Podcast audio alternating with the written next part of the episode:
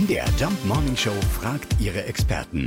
Fakt oder Fake? Auch der Weihnachtsbaum soll ein Deutscher sein. Wir fragen nach bei Brauchtumsforscher Professor Dr. Manfred Becker-Huberti. Ja, stimmt das? Haben wir die Weihnachtsbäume erfunden? Ganz entschieden ein Jein. Weihnachtsbäume eigentlich heißen sie ja Christbäume, die sind insofern eine deutsche Erfindung, als sie bei einem Brauch auftauchten, der in Deutschland üblich war. Das Krippenspiel, aber vor dem Krippenspiel gab es früher das Paradiesspiel, wie nämlich die Eva vom Baum der Erkenntnis eine Frucht nahm und dieser Baum ist der Paradiesbaum, also ein grüner Baum mit roten Früchten da dran.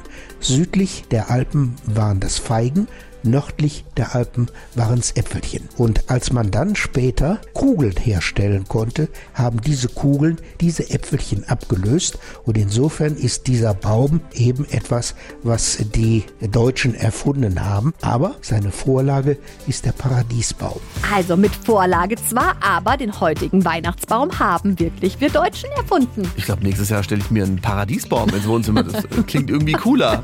Fakt oder Fake? Jeden Morgen in der MDR Jump Morning Show. Mit Sarah von Neuburg und Lars Christian Karde. Und jederzeit in der ARD Audiothek.